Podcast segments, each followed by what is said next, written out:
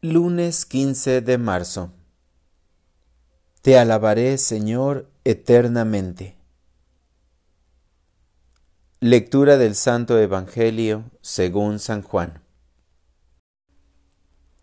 En aquel tiempo Jesús salió de Samaria y se fue a Galilea.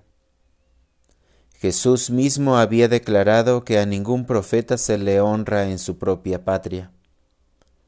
Cuando llegó, los galileos lo recibieron bien porque habían visto todo lo que él había hecho en Jerusalén durante la fiesta, pues también ellos habían estado allí.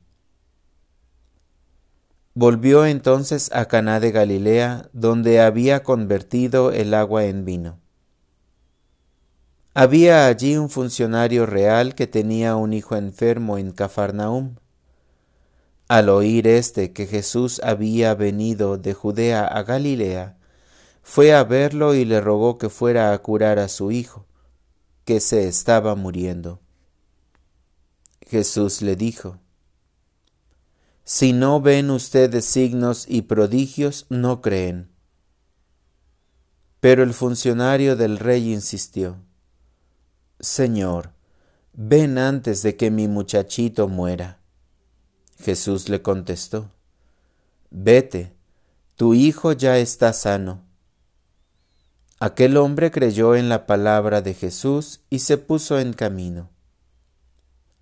Cuando iba llegando, sus criados le salieron al encuentro para decirle que su hijo ya estaba sano. Él les preguntó a qué hora había empezado la mejoría. Le contestaron, Ayer a la una de la tarde se le quitó la fiebre. El padre reconoció que a esa misma hora Jesús le había dicho, Tu hijo ya está sano, y creyó con todos los de su casa. Este fue el segundo signo que hizo Jesús al volver de Judea a Galilea. Palabra del Señor. Oración de la mañana. Jesús, en ti confío, espero tu perdón. Amadísimo Cristo Jesús, gracias porque nos has regalado este descanso a mí junto con toda mi familia y por la paz que reina en nuestro corazón y en nuestro entorno. Te suplicamos que entres en cada uno de nuestros corazones y te transformes en una antorcha radiante de luz que alumbre a cada uno de nuestros hermanos.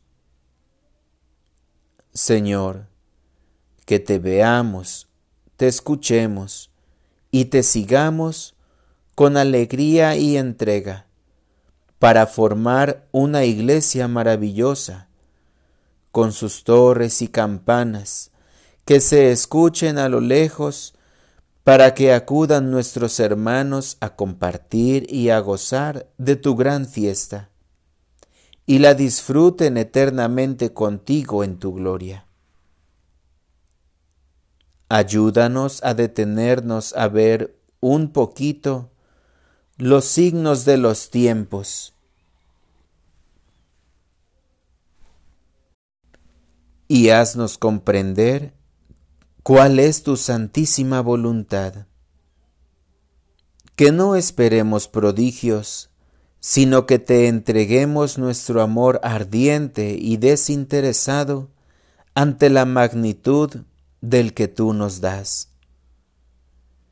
Necesitamos formar la nueva Jerusalén, en donde te adoremos y doblemos nuestras rodillas, porque sólo tú eres nuestro único Dios, a quien adoramos y bendecimos por siempre. Oh Jesús grande y misericordioso, Permite que ayudemos a nuestros hermanos con una mirada, con una sonrisa, con lo poquito que podamos compartirles.